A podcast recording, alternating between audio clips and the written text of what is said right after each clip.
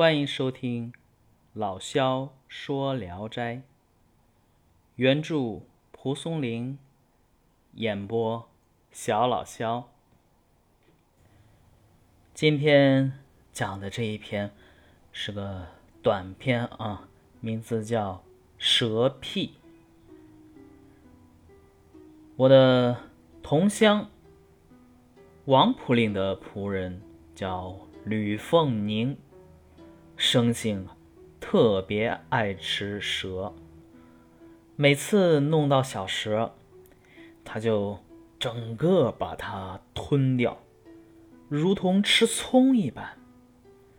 弄到大蛇呢，他就用刀切成一寸一寸的，再用手捧着吃，嚼的呀是咯吱咯吱直响，血水。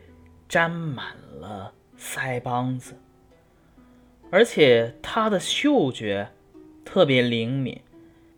曾经啊，隔着墙就闻到了蛇的香味儿，急忙跑到墙外，果然抓到一条一尺多长的蛇。当时啊，他身上没有带佩刀，就先咬掉了。蛇的头，这个时候啊，蛇的尾巴还在它嘴边啊，蜿蜒扭曲着。好，这篇就讲完了，非常短的一个短片啊。呃，今天我特别开心，为什么开心呢？因为我的耳麦呀，呃，不知道为什么原因。稀里糊涂的又没有电流声了。好，这扯了闲篇儿啊。呃，这个是蛇癖，是《聊斋志异》当中卷一最后一篇。咱们连续几天都是《聊斋》当中的经典长篇啊，什么王成啊、青凤啊、画皮。都是非常，还有古儿都是非常非常经典的长篇，然后连续几篇之后，终于又来到了短篇啊。这个吃蛇肉不是新闻，活吃生蛇就是新闻啊。我反正现在对蛇，虽然我是属蛇的，但我对蛇实在是受不了。